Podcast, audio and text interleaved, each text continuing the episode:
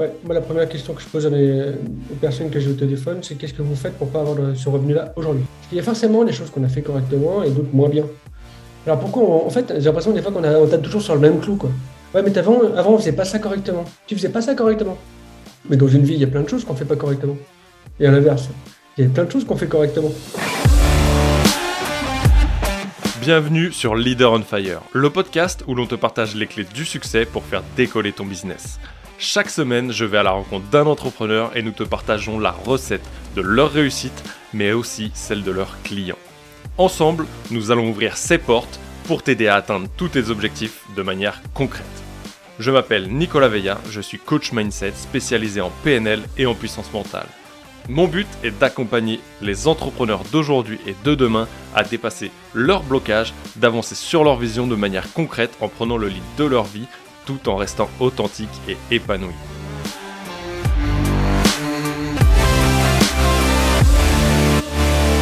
Salut Alexis, comment est-ce que tu vas? Salut Nico, pleine forme et toi?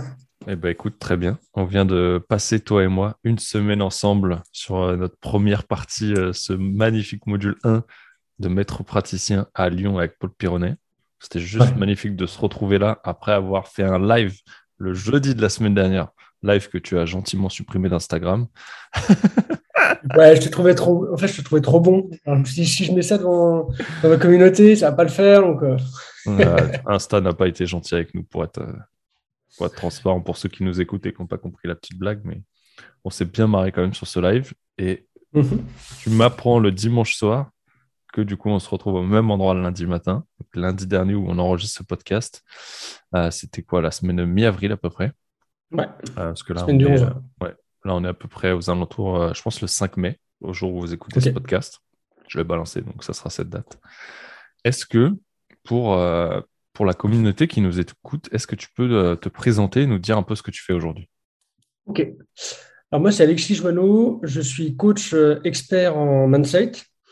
Et moi, j'ai la particularité aussi d'être médium et chaman, ce qui me permet, en fait, d'aller dans des sphères que d'autres personnes ne vont pas. J'ai des outils que d'autres n'ont pas. J'en ai pas aussi que d'autres ont. Et ça me permet de créer des déblocages. Et moi, mon point le plus important, c'est d'avoir de l'impact et d'aller vraiment en profondeur. D'ailleurs, en fait, à la racine du problème, à la racine de l'héritage, du frein qu'il y a, et de le faire lever sur différentes sphères, niveau mindset, énergétique, spirituel. C'est le côté chaman qui parle. c'est- là-dedans que j'interviens un petit peu. ouais.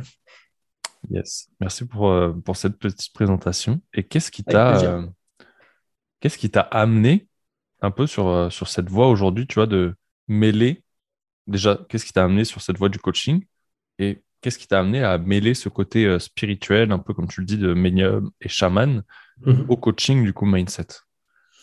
Alors, euh, déjà pour mon parcours, moi je suis un ancien prof, un ancien prof de, de PS. Et euh, pendant longtemps, en fait, je me suis rendu compte que je travaillais jamais sur le physique. Et pour avoir des transformations chez mes élèves, je travaillais sur leur tête.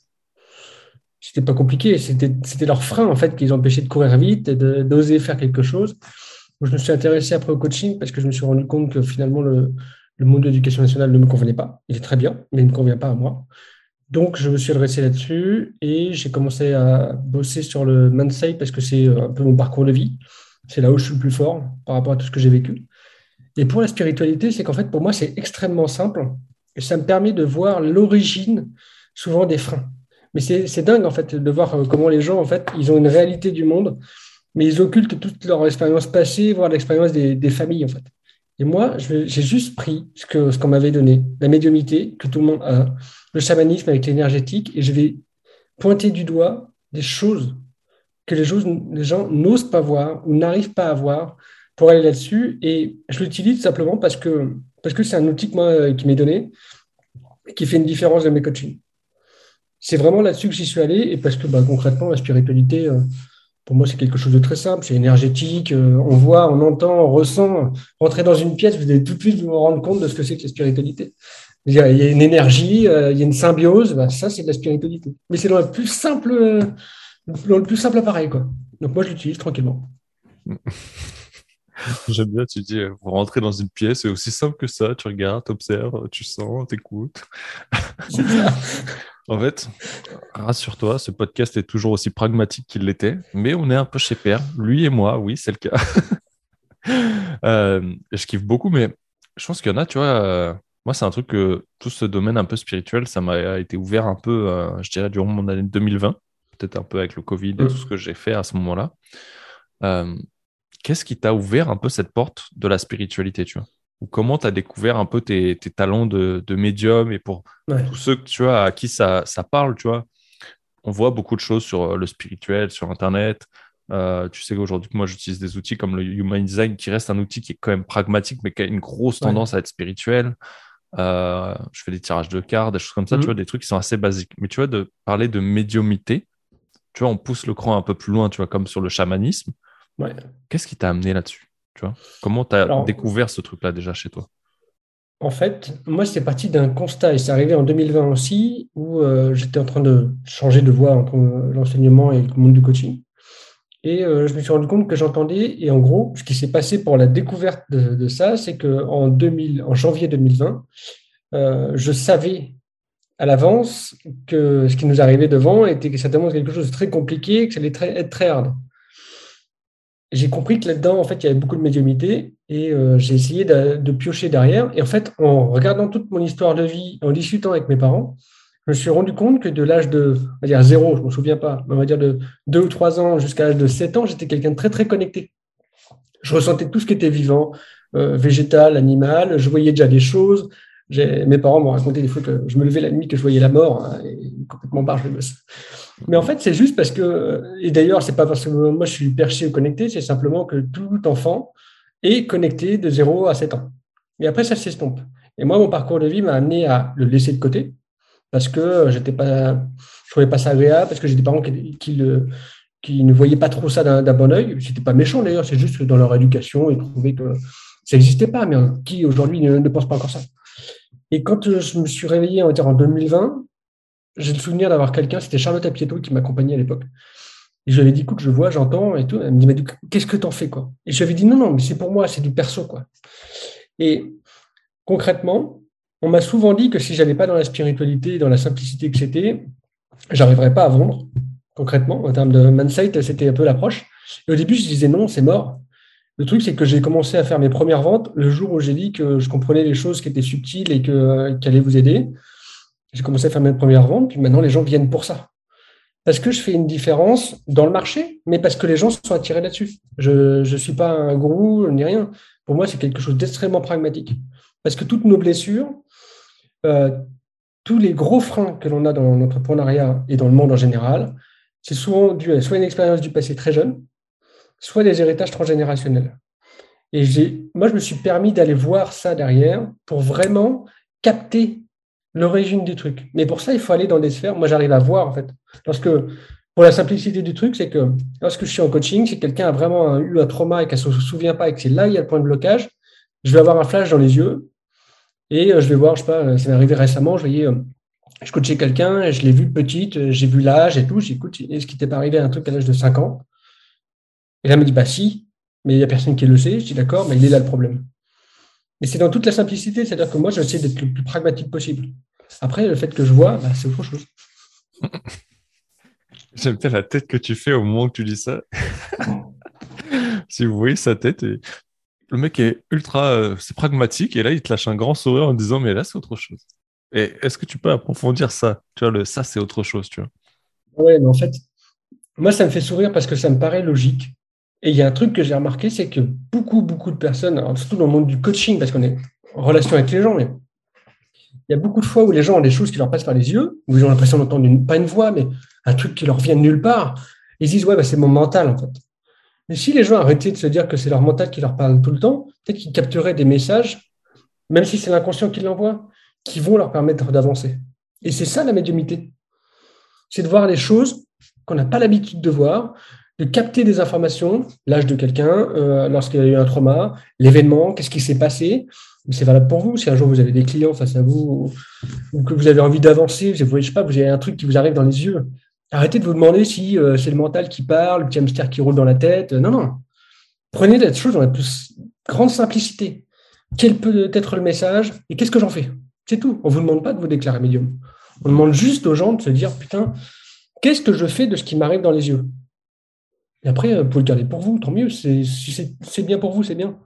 Mais en fait, tout le monde est médium. Après, il y a des différents degrés parce qu'on va les chercher. C'est ça le truc. Que des fois, on voit des médiums qui sont très, très avancés, mais ils vont les chercher.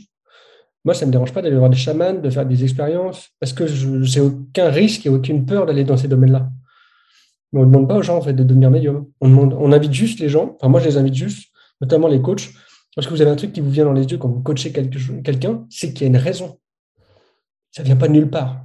Faut arrêter. Je trouve ça ultra intéressant. Est-ce que tu pourrais euh, connecter, ou est-ce que tu fais le, pont, toi, entre cette médiumité, ce podcast part en couille, mais mmh. j'adore. Est-ce que tu fais le pont entre cette médiumité et tu vois, moi, par exemple, euh, ça m'arrive souvent de d'avoir ça, mais tu sais, plus en mode moi je traduis ça en mode instinctif en tout cas, tu vois, par rapport à, mon autorité, mon mode de fonctionnement, où je reçois des flashs.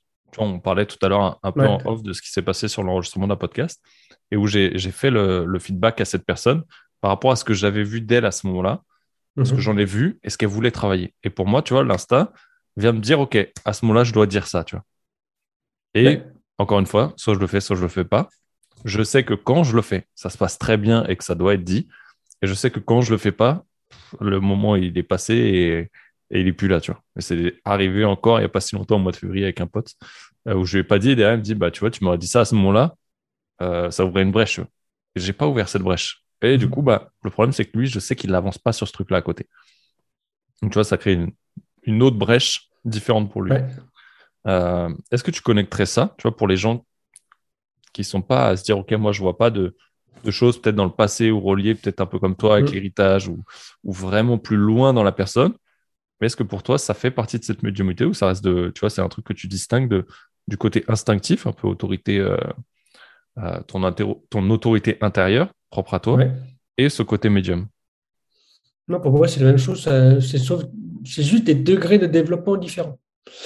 Euh, moi, j'ai compris en fait que j'étais chaman et médium, mais je l'ai compris aussi parce qu'on m'a mis des baffes entre guillemets, où je crois que je suis parti dans le désert avec Kim Benour, il m'a emmené dans le désert avec un groupe d'entrepreneurs. Il y a un moment, je crois que ça a dû se passer comme ça. J'ai un pote qui se brûle le pied euh, en plein désert et quelqu'un qui a dû me dire bah, pourquoi tu ne coupes pas le feu quoi? Alors que personne ne savait que je faisais du Reiki. il savait que j'étais médium, mais parce qu'il l'avait vu, en fait. Ça, transpire un peu. Il y a une personne qui m'a dit bah, en tant que chaman, tu dois pouvoir le faire. quoi. je dis Comment ça, je suis chaman? Il me dit Bah ouais, mais c'est juste qu'en fait, tu n'osais pas le voir. Alors que moi j'ai une petite amie qui, m'a donné des bouquins euh, sur le chamanisme pendant un an et demi, euh, qui m'a dit de lire les trucs. En fait, c'est juste des degrés. Ce que je veux dire, c'est qu'en fait, moi, je vais, moi, c'est un peu un outil que j'utilise pour mes clients. En gros, c'est au service de mes clients. Donc, j'essaie de déguiser le truc. Mais c'est comme le.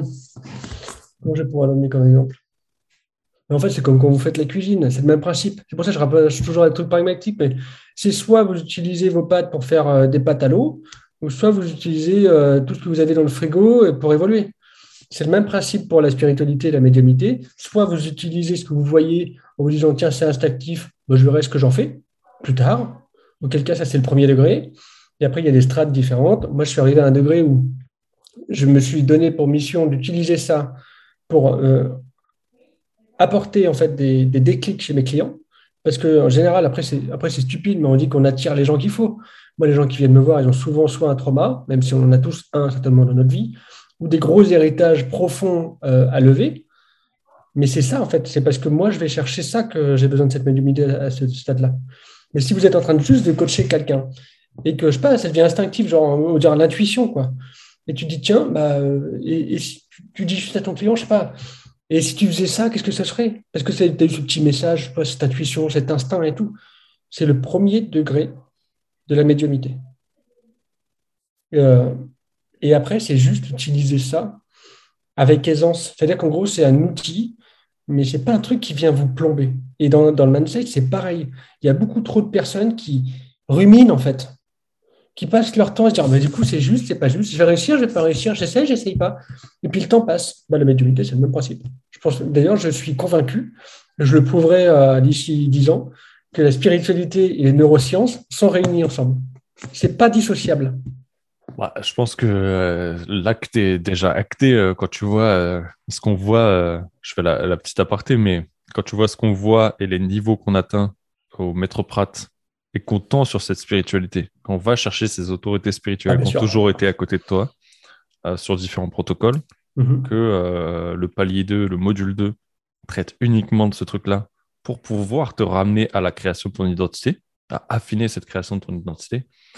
Euh, alors que la PNL, programmation neurolinguistique, reste un outil basé sur des neurosciences et, et la science du langage. clairement, je pense que c'est plus à prouver. C'est juste que je trouve ça intéressant, tu vois, que ça nous soit arrivé la même année et où il y a eu un peu ce boom en 2020, tu vois, avec le confinement, l'explosion des réseaux, mm. euh, l'explosion de nous tous finalement, euh, tu vois, des humains, pour euh, aller tendre vers d'autres connaissances, tu vois, approfondir et explorer, parce qu'on avait que ça à faire à ce moment-là, tu vois. Mais aussi de reconnecter à nous-mêmes, parce que tu pouvais rien faire d'autre à ce moment-là. Ouais. Mais je pense qu'il y a une autre raison, et ça, on n'en parle pas beaucoup. Alors, on dit souvent que l'être humain vibre moi, je, le sais très bien parce qu'en fait, lorsqu'on rencontre quelqu'un dans la rue, si on s'entend bien avec elle, c'est comme si on était à la même fréquence. Mais la Terre vibre aussi. Et lors de l'année 2020, ce qui s'est passé aussi, c'est qu'on a eu une augmentation exponentielle du taux vibratoire de la Terre. Je veux dire que ça a emmené aussi certaines personnes qui étaient juste au point de déclic à un taux vibratoire différent. Et moi, je suis convaincu que dans l'année 2020, ce qui s'est aussi passé, c'est qu'on a tous capté pour tous ceux qui ont commencé à s'éveiller, le taux vibratoire de la Terre qui a augmenté, qui a augmenté aussi notre taux vibratoire. Toutes les personnes qui s'éveillent, qui grandissent, en fait, l'augmentation du taux vibratoire, c'est comme si, sur l'être humain, ça avait ouvert des petites cases de l'inconscient, comme si, en fait, la porte, elle était réglée, je sais à, 3 MHz, et qu'une fois que la fréquence de la Terre elle est passée à 3 MHz, l'être humain est passé à 3 MHz, on a ouvert des portes auxquelles on n'avait pas accès avant. Et ça, ça implique beaucoup de choses en fait. C'est qu'on se rend compte qu'on a l'impression que euh, l'être humain, en fait, euh, c'est un truc qu'on a posé sur Terre et qui est réglé comme ça. C'est un truc autonome. Ben, en fait, c'est complètement con parce qu'on on, est régi par les lois euh, énormes et d'un point de vue de la vie courante, on est régi par les vibrations de la Terre, par la Lune. Mais l'idée, c'est d'arrêter de découper tous ces petits segments en les posant les uns à côté des autres. C'est comprendre qu'on fait un tout. Alors, c'est pas l'idée, c'est pas d'être dans un podcast qui est perché, c'est juste de comprendre que des fois, on a des freins. On a des freins au niveau du mindset. Et c'est juste parce que l'expérience que l'on a vécue à l'époque, on l'a tellement enfouie en nous qu'on n'arrive pas à aller la chercher. Et pour l'éveil, c'est le même principe.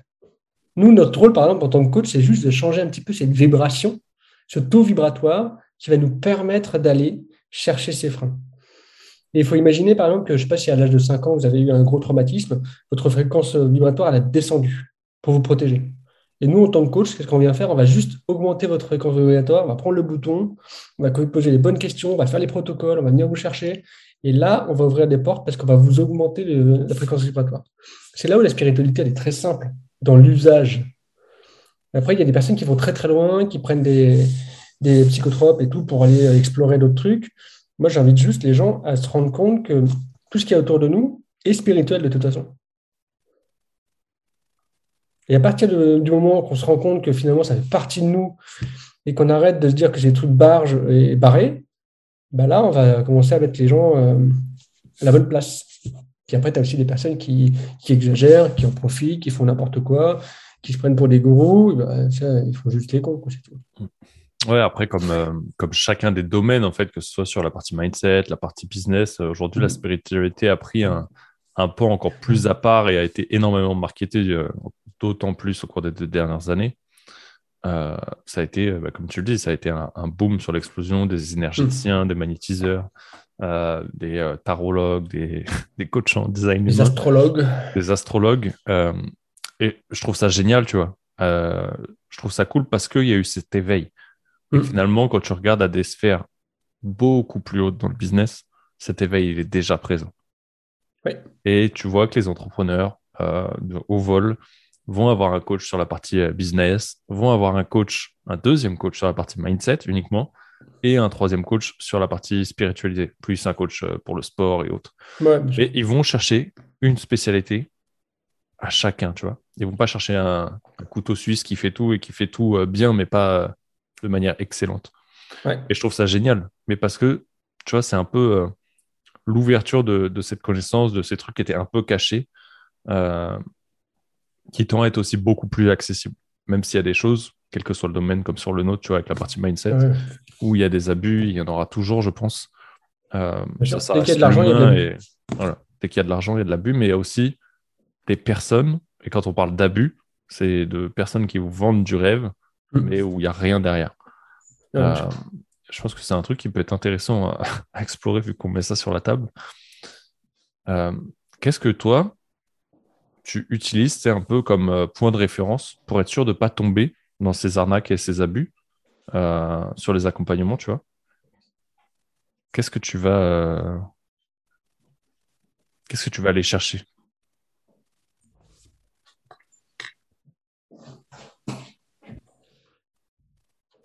Alors, moi, le premier truc que je vais chercher, en fait, un truc qui m'aide beaucoup, c'est que déjà, je rappelle à tous mes clients que c'est eux qui ont la main. C'est-à-dire qu'ils ont le droit de me dire qu'ils ne sont pas d'accord.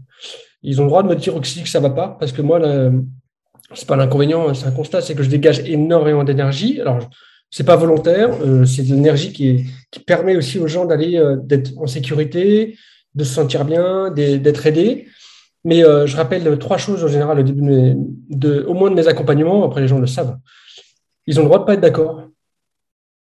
Si je fais un protocole avec eux ou que je pose des questions et qu'ils n'ont pas envie de me répondre, ils ne me répondent pas. Et euh, le coaching, c'est eux qui le font. Moi, je suis juste là pour, enfin, c'est moi qui fais le coaching, mais c'est eux qui ont la main. Et moi, pour moi, c'est vraiment une, une chose qui me permet à la fois de me sécuriser et puis de m'assurer aussi que les gens sont d'accord avec ça.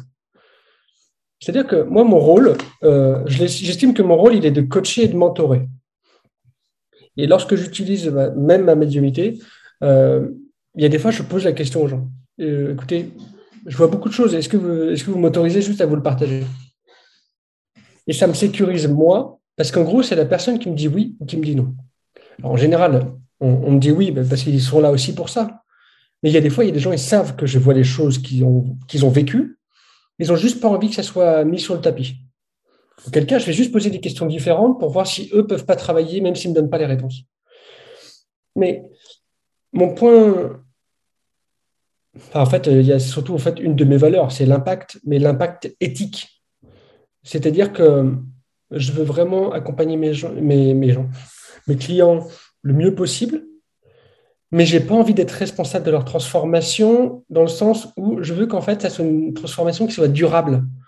Auquel cas, je les accompagne pour avancer.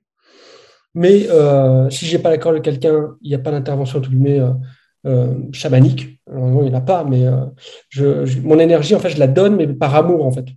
J'ai pas d'intervention énergétique ou sur un héritage parce que euh, sans l'autorisation de quelqu'un. Et l'exemple typique, c'est par exemple, hier, j'étais en coaching collectif. On a fait un, protocole que j'ai mis en place en réunion de la PNL, euh, de l'énergétique, du chamanisme. Et c'était vraiment quelque chose d'extrêmement simple pour aller euh, bah, libérer un héritage transgénérationnel. Je fais vivre le protocole et en fait, la personne, à la fin, me dit, et je lui dis, voilà, en fait, à la fin, il fallait couper une corde. Et la personne, je lui dis, écoutez, est-ce que vous avez tous réussi à couper la corde? Ok. Donc, la personne me dit, ouais, ouais, aucun problème. Et puis à un moment, il y a une, des femmes, elle me dit bah, Écoute, Alexis, je suis désolé, je n'ai pas réussi à la couper complètement, j'y arrivais pas. Et là où moi, je, je fais très attention avec euh, la spiritualité, c'est qu'en fait, je lui dis Écoute, est-ce que tu veux qu'on y retourne? Sachant que c'était juste un truc tout simple. Hein. Est-ce que tu veux qu'on y aille? Est-ce que tu sens que là, c'est le moment pour toi? Et c'est toi qui me dis oui ou qui me dis non. Moi, je vais pas te dire faut y aller parce qu'il faut couper, c'est trop important pour toi, sinon tu vas avoir des entités qui vont venir autour de toi. Ça, c'est des conneries. Euh, mais voilà, je juste dit, écoute, est-ce que tu m'autorises? Est-ce que tu nous autorises à y aller? Est-ce que tu as envie, en fait, tout simplement? Et la personne m'a dit, ouais, ok, on y va. Et en fait, ce que j'ai fait surtout, c'est que je, je lui ai, donné la main là-dessus. Parce qu'elle avait connu, elle connaissait le parcours, c'était très simple. J'écoute, tu, tu te replonges dans le truc et tu lèves la main juste si tu veux que je t'accompagne pour te rappeler juste les petites étapes. Et après, c'est toi qui gères. Si tu dois durer 10 minutes, tu dis 10 minutes. Si ça dure 3 minutes, ça dure 3 minutes. Si tu ne te sens pas à l'aise à le faire maintenant, tu ouvres les yeux, on s'en fout. Euh, moi, ce que je veux surtout pas, c'est qu'il y ait une emprise sur les gens. Parce qu'en fait, dans ces cas-là, on ne les aide pas. Parce que moi, ma perception vraiment du coaching et du mentoring, c'est que les gens, au bout de. Si je suis en individuel, c'est au moins 4 mois et en, collectif, c'est 3 mois, c'est qu'après, ils sont autonomes. C'est-à-dire que s'ils ont besoin d'aller se questionner sur, euh, sur un héritage ou sur un frein, mais qu'ils le fassent tout seuls. Mm-hmm. C'est hors de question que les gens aient besoin de moi tout le temps. Si, en gros, si quelqu'un, à la fin, euh, n'arrive pas à se débloquer tout seul, j'ai pas fait de bon travail. Après, c'est peut-être mon niveau d'exigence aussi. Mais je demande toujours les autorisations. Et en gros, j'estime que c'est les gens qui me guident, qui me disent oui, qui me disent non. Et c'est eux qui gèrent. Ouais, mais je vois, je vois, tout à fait ce que tu veux dire parce que c'est un peu euh, tant sur le coaching, la spiritualité que de l'hypnose. Dans tous les cas, un protocole fonctionne si la personne est OK avec ça. Tu vois, on mm. voit beaucoup euh, à la télé des mesmères et autres, euh, des hypnoses de spectacle.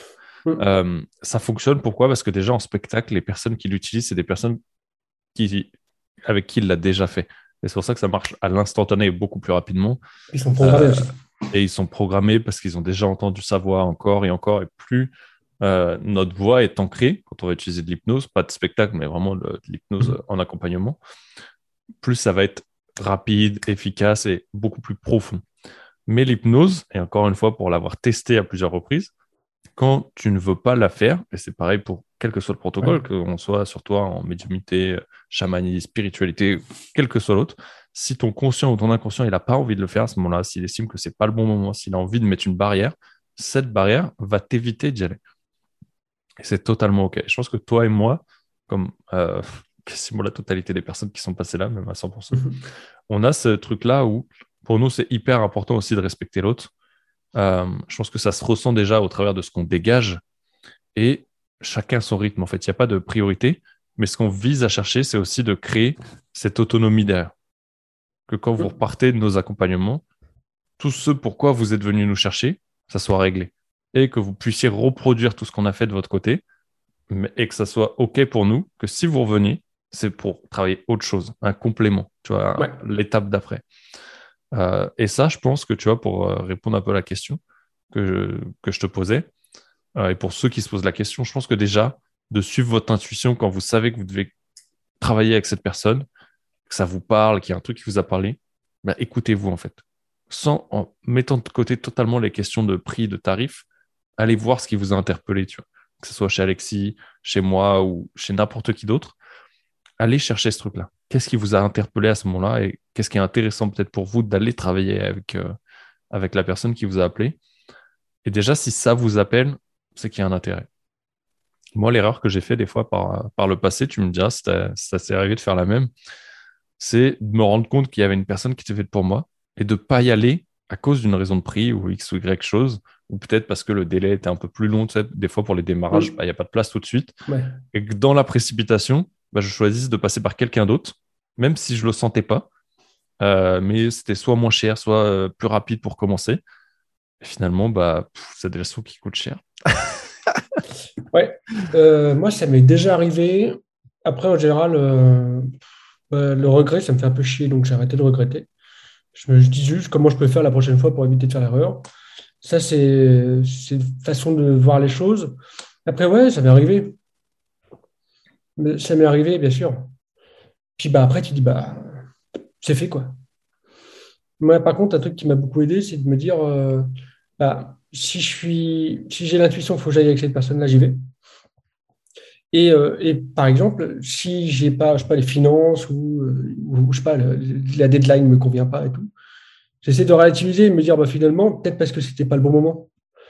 Mm. Et après, c'est même pas, de c'est pas une dimension de spiritualité là. C'est juste une dimension de relativiser. C'est-à-dire que si la deadline ne me correspond pas, si j'ai pas la trésor, bah, il y a un moment, euh, je vais pas remuer ciel et terre, alors que c'est pas possible. C'est-à-dire qu'il y a un moment, bah, je fais autrement, c'est tout. J'essaie juste de prendre mon mal en patience et de faire autrement. Je me dis peut-être que ça sera pour plus tard. Et en fait, le plus tard, je sais très bien comment ça se passe, c'est que nous, on évolue. Et puis la personne qu'on voyait aujourd'hui, je sais pas, au mois d'avril, on se dit, bah, tiens, je travaille avec lui, ça ne fonctionne pas. On continue d'évoluer. Et puis après, on va arriver à un step supérieur. Et les personnes qu'on voyait au mois d'avril, on se dit, bah, non, on n'a plus besoin. Quoi. En général, moi, j'estime que en coaching, ce qu'on essaye ce qu'on arrive à faire, c'est à la fois d'aller débloquer des freins que vous n'êtes pas en mesure de débloquer tout seul. Et on, fait, on, vous fait aussi gagner du temps. C'est-à-dire que la gymnastique du mindset et les déblocages de freins, peut-être parfois subtils ou, moins, peut-être que vous allez y arriver en quatre ans. Et nous, peut-être qu'on va y arriver en quatre mois. Pourquoi on y arrive en quatre mois? Déjà parce qu'on vous met dans les conditions. En plus, on est formé pour ça. Et donc, en fait, ça vous permet d'aller plus vite, mais parce que euh, on vous amène à vous poser des questions que, vous n'auriez peut-être pas euh, de façon courante. Donc, on vous fait gagner beaucoup de temps.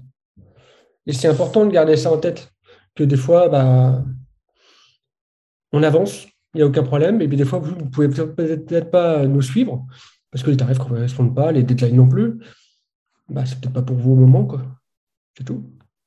Je trouve ça. La, fin du message, je la partage totalement. Le fait d'aller plus vite, pour moi, ça a été des game changers et tous les entrepreneurs qui sont passés ici l'ont déjà dit, donc je pense que c'est plus à redire. Euh, mais je trouve ça intéressant le fait d'avoir ce message de dire, OK, c'est peut-être pas fait pour moi à l'instant T. Est-ce qu'à un moment donné, tu vas quand même te dire, OK, j'ai les finances ou pas, je les ai pas, j'arrête? Ou est-ce que tu vas quand même essayer de les créer, d'aller les chercher? Et là, si ça fonctionne pas à plusieurs reprises, tu vas dire, OK, j'attends. C'est deux choses euh, différentes, tu vois, de dire, OK, je m'arrête au premier truc. Et dans ce cas-là, tu vois, moi, je le prends un peu. C'est ma vision, euh, ma mm. carte, encore une fois. Et je le prends un peu de, OK, je m'arrête au premier obstacle, tu vois. Mais c'est-à-dire que je vais reproduire ça systématiquement. Mm. Ou je vais chercher, tu vois, un peu euh, à la Simouloud pour l'expérience qu'on a vécue. pour, pour, préciser, je vais, je vais remettre dans l'histoire de, de, Kim et de, de Zdam. C'est que Simouloud, du coup, c'est le guide, du coup, qui est là pour, pour l'expérience dans le désert. Et en fait, euh, quand Kim a fait l'expérience, à un moment donné, il était tout seul. Du coup, il a été leur filer un coup de main à faire la cuisine. Et au moment où il épluche les tomates, donc Simouloud épluche les tomates euh, pour préparer le, tagine, la tomate est tombée une première fois par terre. À ce moment-là, il la ramasse, il la nettoie, il continue à discuter, il continue de l'éplucher. Et elle tombe une deuxième fois par terre. Et à ce moment-là, il la met de côté. Il en prend une nouvelle et il l'épluche. Et Kim lui demande du coup, bah, tu la relaves pas? Et il lui dit non, elle est tombée une deuxième fois. C'est qu'elle n'est pas faite pour moi, elle sera pour le chameau. Et j'ai trouvé ça merveilleux, en fait. C'est OK, il insiste, il dit OK, je continue. Et au moment où tu vois qu'une deuxième fois, ça fonctionne pas, c'est là que tu dis OK, l'univers me dit que c'est pas fait pour moi, je passe à autre chose, tu vois. Mhm. Est-ce que tu le prends un peu comme ça ou tu le prends au premier obstacle, j'arrête et je me dis OK, je passe à quelque chose de suivant pour aussi peut-être gagner en focus ou tu vois Alors moi, en général, je me pose une première question, c'est est-ce que, est que vraiment j'en ai besoin en fait? Lorsque ça coince, ma première question, c'est est-ce que vraiment tu en as besoin? Est-ce que c'est vraiment le truc qui va changer la vie ou alors c'est parce que c'est le truc à la mode? En général, c'est parce que c'est un truc où ça m'a un petit peu interpellé. J'ai vu de la lumière, je me suis dit, c'est pas mal. et quel cas, j'ai ah, c'est pas pour moi.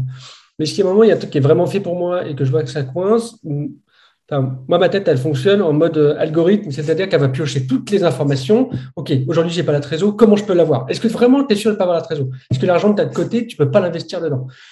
Et je vais capter tout tout ce que j'ai autour de moi. Euh, voilà, est-ce que je sais pas si ça coûte euh, pas trop cher, est-ce que je peux pas vendre deux trois trucs quoi. Et si à un moment je me rends compte que peu importe tout ce que je mets en place, ça ça rentre pas dans les clous, bah il y a un moment je vais me dire bon bah voilà. Mais ça se trouve j'ai passé une semaine à me dire bon comment je fais, comment je fais pour rentrer euh, mes dans mes finances, que j'ai la trésorerie pour me former, comment j'y vais au fur et à mesure? Et c'est comme ça. Là, je sais, par exemple, pour la, la formation de Maître Pratt, euh, lorsque j'ai pris la, formation, je me suis dit que je n'avais pas forcément la trésor, mais j'ai cherché toutes mes possibilités. Je me suis dit, bon, comment je peux faire? Est-ce que je vends plus? Est-ce que je change de truc? Est-ce que, est-ce, que je dépense moins d'un côté? Est-ce que je retire de l'argent quelque part? Et j'ai tout retourné, en fait. Et arrivé au moment où je me suis dit, c'est bon, je peux y aller, je fonce. Mais parce que ça, je m'étais dit, c'est mort. Je, vais le chercher. Et si à un moment, je n'avais rien trouvé du tout pour euh, débloquer la situation, je me serais dit, OK, rendez-vous l'année prochaine. Ouais, tu as, quand même tout donné. On est d'accord. Tu vois, c'est pas aussi bah simple. J'ai bien fait d'aller creuser. C'est là, tu savais que ce truc-là, comme tu l'as dit, c'est OK, est-ce que c'est un effet de mode? Est-ce que c'est réellement fait pour moi? Euh, Tu peux même te dire, OK, est-ce que ça va me performer? Est-ce que ça va m'aider à aller plus vite? Mm. euh, Est-ce que ça va réellement transformer mon business, euh, mon toi-même, peut-être aussi principalement? Et les répercussions que ça peut avoir aussi sur ta vie personnelle, euh, la communication. Je parle aussi pour le côté mindset de nous, en tout cas, tu vois. Souvent, ça va aussi changer ou améliorer les relations que tu as avec les autres, ton couple, ton environnement, et du coup, rendre beaucoup plus fluide le reste. Et tu sais pertinemment que ça va transformer la suite dans ton business, que tes relations et, tout faciliter. Euh, et ça, c'est une question que tu peux rajouter du coup. Est-ce que ça va te créer ce déclic en plus? Euh, et, dans ce cas-là, si tu le veux vraiment et que tu sais que ça va changer ça pertinemment, ok, tu vas tout donner, comme tu disais, un peu euh, tout cartographier, que ce soit en mode carte heuristique, euh, mind map ou tu vois, plan d'action béton, pour dire ok, comment je vais chercher cet argent à ce moment-là, parce que je sais que derrière, ça va créer des choses beaucoup plus grandes. Ouais. Moi, il y a un truc que j'ai capté aussi, c'est que des fois, euh, mon cerveau allait plus vite que le temps. J'exagère, mais c'est que par exemple, je, mettais, je, je, jouais, enfin, je faisais beaucoup à la précipitation. Je vois un truc, bam, j'y vais. C'est parce que c'est le moment. Et en fait, c'est juste parce que bah, c'était pas le bon moment, entre guillemets. Par contre, je ne l'enlève pas de ma tête. Euh, un truc euh, tout bête, euh, une formation du coup comme maître Pratt, au début, je voulais tout enchaîner. Et sur le coup, je crois que la première fois que j'ai réfléchi à ça, ça devait être au mois de septembre. Je n'avais pas la trésor ni rien. Et quand j'ai eu les résultats, j'avais eu les résultats d'assertif de Pratt, je me suis dit, putain, bon, bah maintenant, comment je peux faire Parce que j'ai une deadline différente. J'ai mis en place des actions pour que ça puisse rentrer. Et des fois, c'est juste la dimension temporelle, c'est-à-dire que bah, peut-être parce qu'on a agi dans la précipitation aussi. Parce que des, accompagnements, parfois, ça s'anticipe. Je ne dis pas qu'en fait, le fait de, devoir se faire accompagner, ça s'anticipe, mais on sait que quand on est dans l'entrepreneuriat, pour évoluer, se faire accompagner, ça fait partie du game, en fait. Donc, c'est juste une question d'anticipation à votre trésorerie. Est-ce que euh, vous anticipez, vous mettez un peu d'argent de côté en mode formation en disant, voilà, peut-être que j'aurai besoin, ou alors je projette que, et ça change tout. Ça change tout, rien que dans votre mindset, parce que vous savez que si à un moment vous avez besoin de vous faire accompagner, au lieu d'attendre six mois de plus, vous allez piocher dans votre truc. Et l'idée, c'est vraiment la question du deadline. Est-ce que vous êtes en mode euh, action-réponse Je rencontre quelqu'un que je surkiffe et je me dis, putain, je sais pas, par exemple, vous avez écouté ce podcast-là pour la première fois, vous écoutez Nico, et vous dites, c'est bon. C'est le mec qui me fallait depuis deux mois, j'y vais, mais j'ai pas de trésor. OK. là, c'est action, réponse. Stimuli, réponse. Voilà. C'est le vieux euh, principe de la psychologie des années 60. Euh, et, après, l'idée, c'est de savoir par rapport au temporel. Est-ce que c'est pas juste une dimension que vous pouvez intégrer d'anticipation pour pouvoir avancer? Et de vous dire, OK, c'est peut-être pas juste le bon temps parce qu'en fait, c'est en mode action-réponse.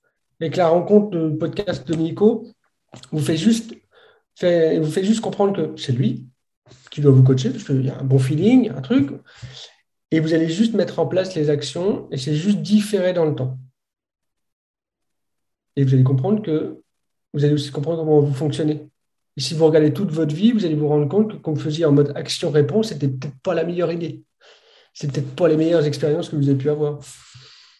Et donc, ça va vous permettre d'apprendre aussi vos mécanismes, ce qui fonctionne et ce qui ne fonctionne pas je trouve ça hyper intéressant ce que tu as dit, en fait, d'aller utiliser l'intuition que tu as eue pour suivre mon accompagnement, le tien, ou quel que soit autre accompagnement que tu sais, en écoutant un podcast, en lisant un post ou plusieurs posts de la même personne, dire putain, c'est ça qu'il me faut.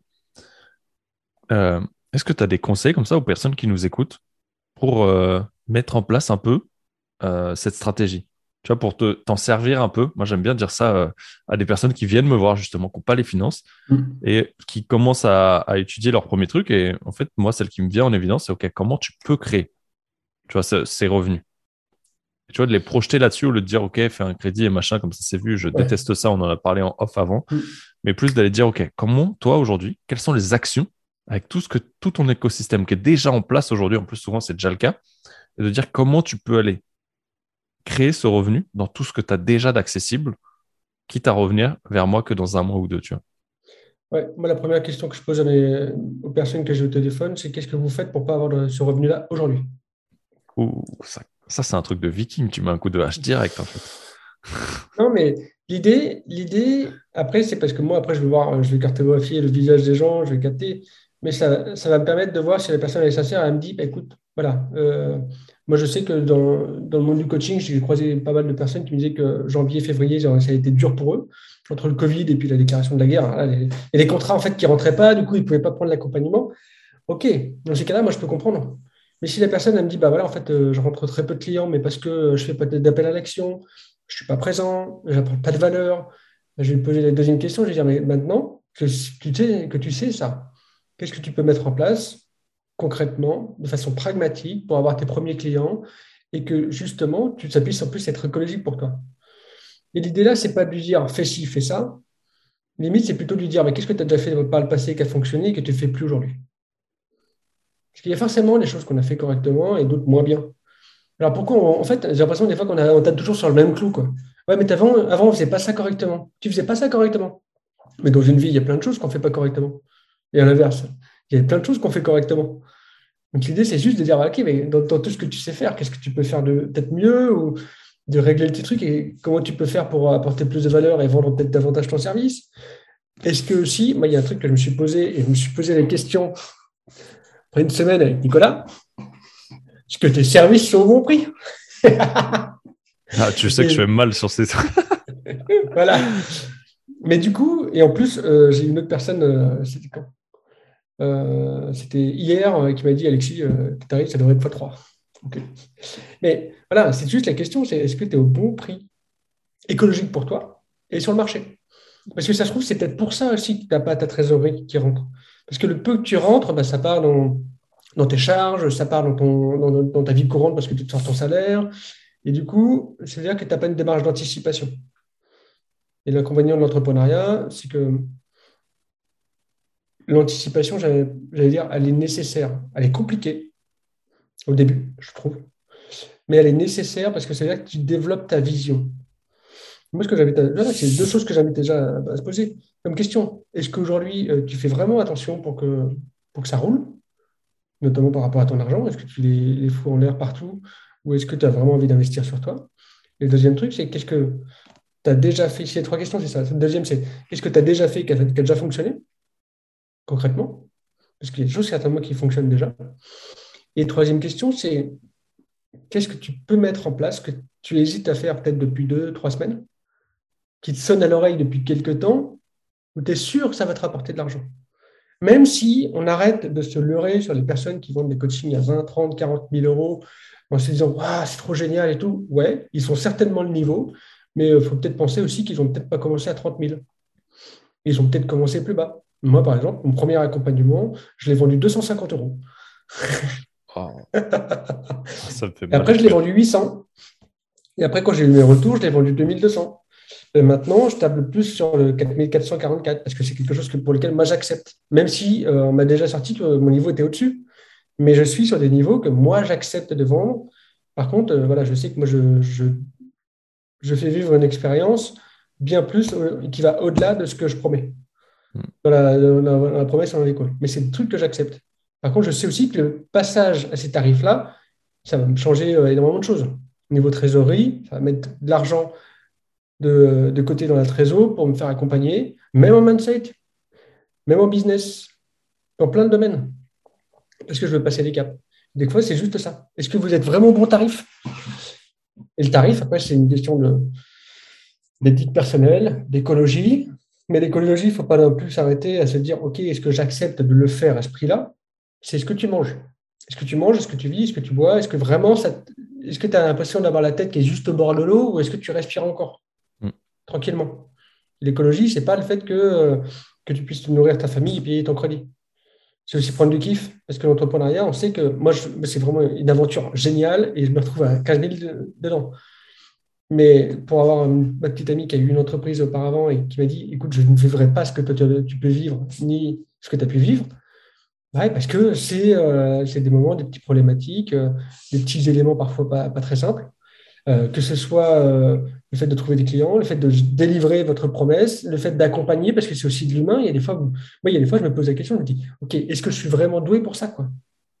Mais j'estime que le doute, par contre, me fait avancer. Mais j'ai déjà eu des clients, sur le début, je me suis dit, mais est-ce que tu es sûr? De créer une transformation Et par contre, le doute m'amène à ce que dès la première séance, il y a quelque chose. Donc voilà, travaillez sur votre écologie et revoyez ces trois paramètres-là.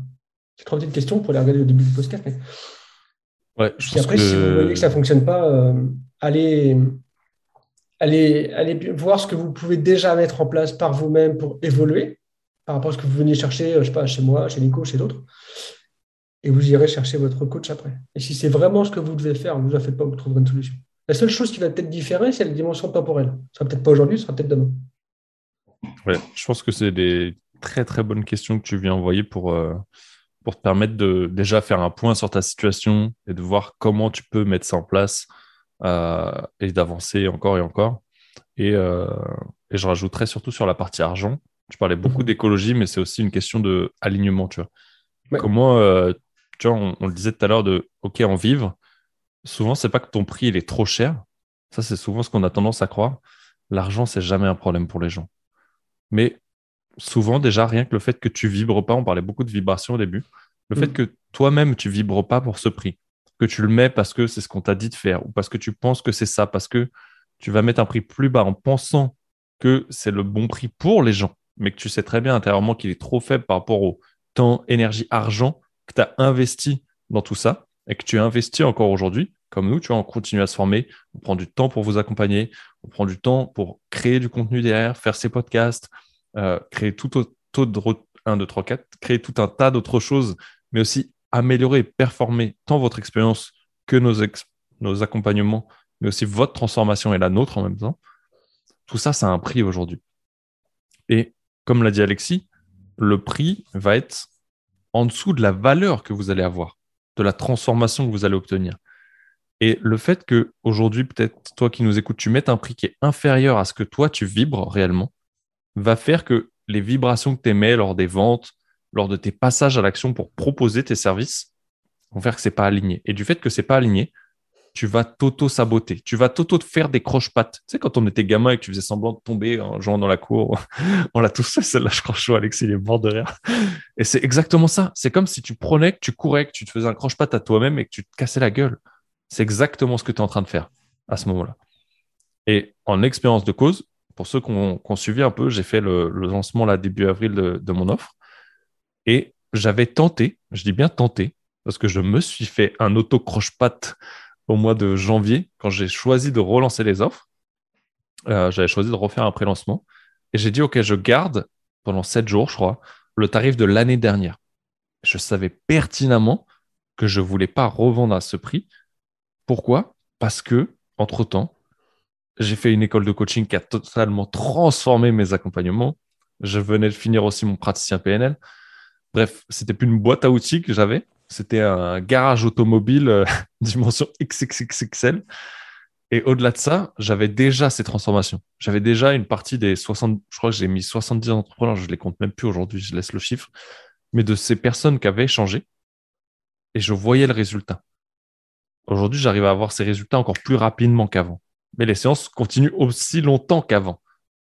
Et donc forcément, si tu te reconnais un peu dans ce que je viens de dire, bah, j'ai j'ai auto-saboté ce pré-lancement, je n'ai rien vendu à ce moment-là. Et j'ai fait en sorte de ne pas communiquer dessus parce que je n'étais pas aligné avec ce prix-là. Et ça, ça m'est arrivé longtemps. Je pense qu'Alexis, il en rigole, mais il s'est reconnu aussi à un moment donné. Et ça, c'est une question que tu peux rajouter. Est-ce que le prix réellement, c'est le prix que tu t'estimes aujourd'hui? Le prix que tu as réellement envie de te vendre? Et si ce n'est pas le cas, euh, je t'invite à te poser cette question. Quel serait le tarif auquel tu as envie de te vendre aujourd'hui? Et c'est totalement OK. Moi, contrairement à Alexis, le premier coaching que j'ai vendu, je l'ai vendu 4500 euros TTC. L'effet que ça a fait, contrairement à Alexis, où lui a permis d'augmenter, même si à mon goût, il n'est toujours pas assez cher. On en a discuté, oui, tu peux rigoler. Euh, parce que j'ai pu aussi l'expérimenter pendant une semaine et voir de quoi il était capable euh, eh ben, j'estime qu'il se souvent, et il le sait en fait, parce que les endroits où j'ai appuyé, ça fait mal, et il le sait encore aujourd'hui. Euh, mais, j'ai perdu le fil de ce que j'allais en venir. Ah ouais, et voilà, l'effet inverse, c'est que lui, ça lui a permis de monter avec confiance, de rassurer cette confiance. Et ça, vraiment, je te conseille de le faire. Pas faire 250, 500, 800, mais mhm. de trouver un peu euh, le calcul qui est totalement écologique pour toi. J'ai un pote qui était dans le coaching IMO, pareil, son premier coaching, il l'a vendu 600 balles. Ça a été la meilleure transformation, ça a été la meilleure recommandation pour euh, tous les coachings qu'il a vendus, les accompagnements qu'il a vendus derrière. Si je ne me trompe pas, c'est la personne à qui il s'est associé aujourd'hui en plus pour d'autres investissements. Euh, ça créera forcément de belles choses. Moi, en me lançant à ce prix-là, ce que ça a créé derrière, c'est des doutes en fait, de me dire oh, est-ce que je suis réellement capable de délivrer la valeur de ce que je fais?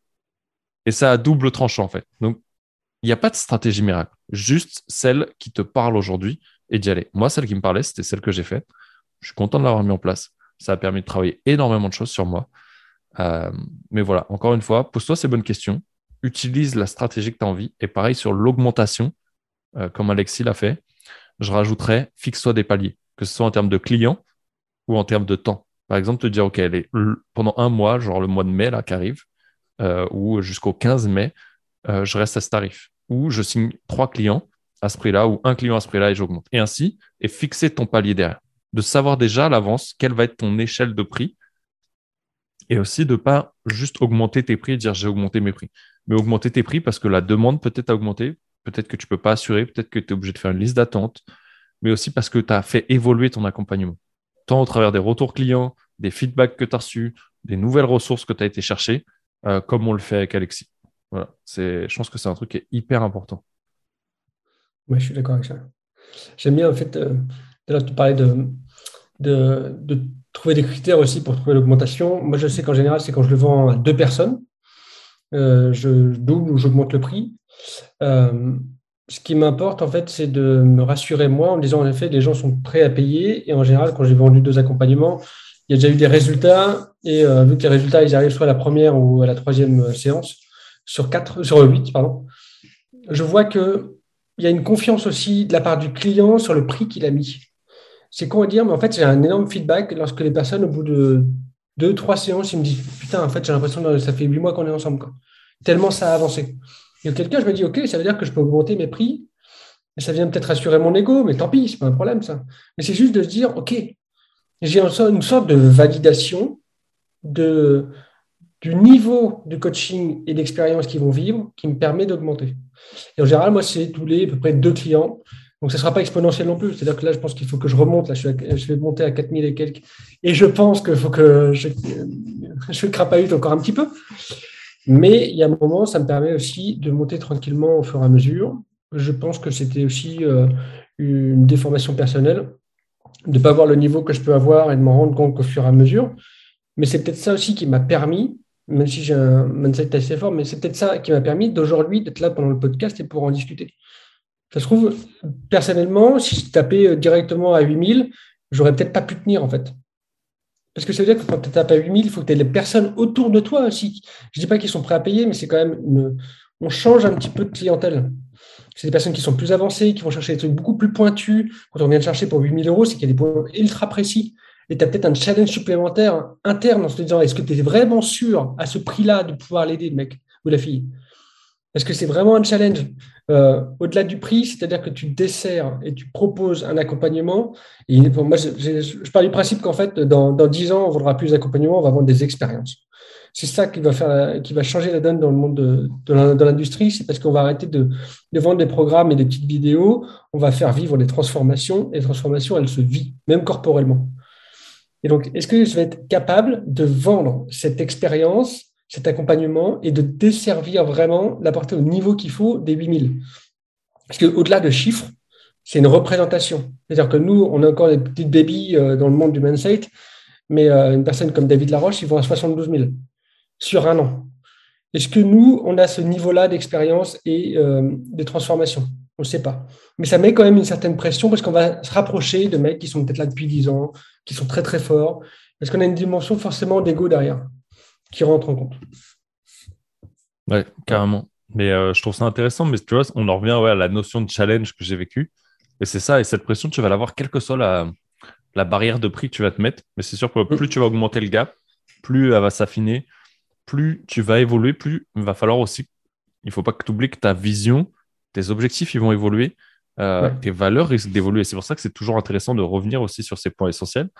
Et comme tu le disais, ta clientèle va évoluer parce que tu vas évoluer. Et encore de revenir à ces bases de business de, OK, à ce moment-là, qui est-ce que j'ai envie d'accompagner? Et c'est totalement OK si tu veux accompagner les mêmes personnes, mais euh, peut-être dans ce cas-là, de comment le rendre tout aussi accessible pour elles, tout en toi récupérant cette valeur, l'énergie, euh, les ressources et autres que tu as besoin aussi intérieurement de récupérer pour tout cet investissement que tu donnes en temps, en énergie, en argent.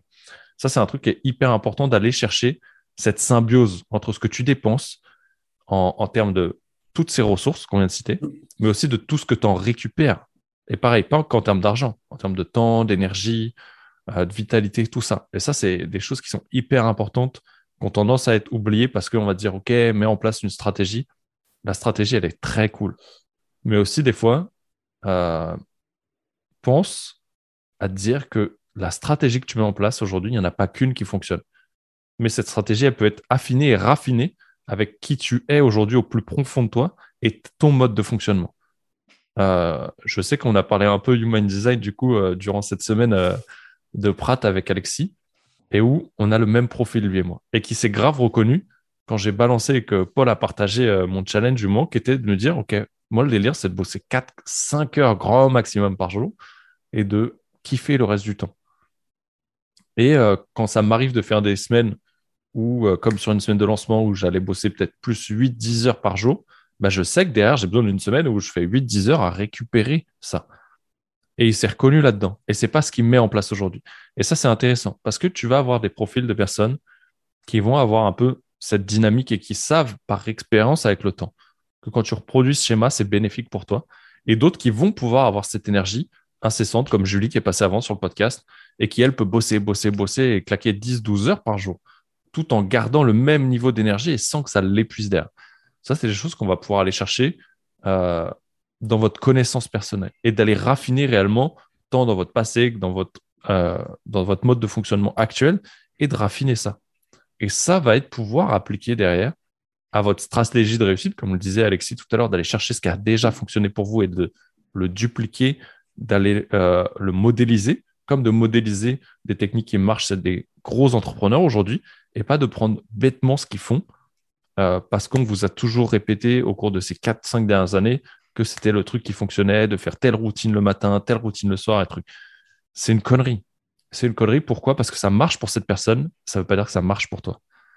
Donc ça, c'est hyper important aussi.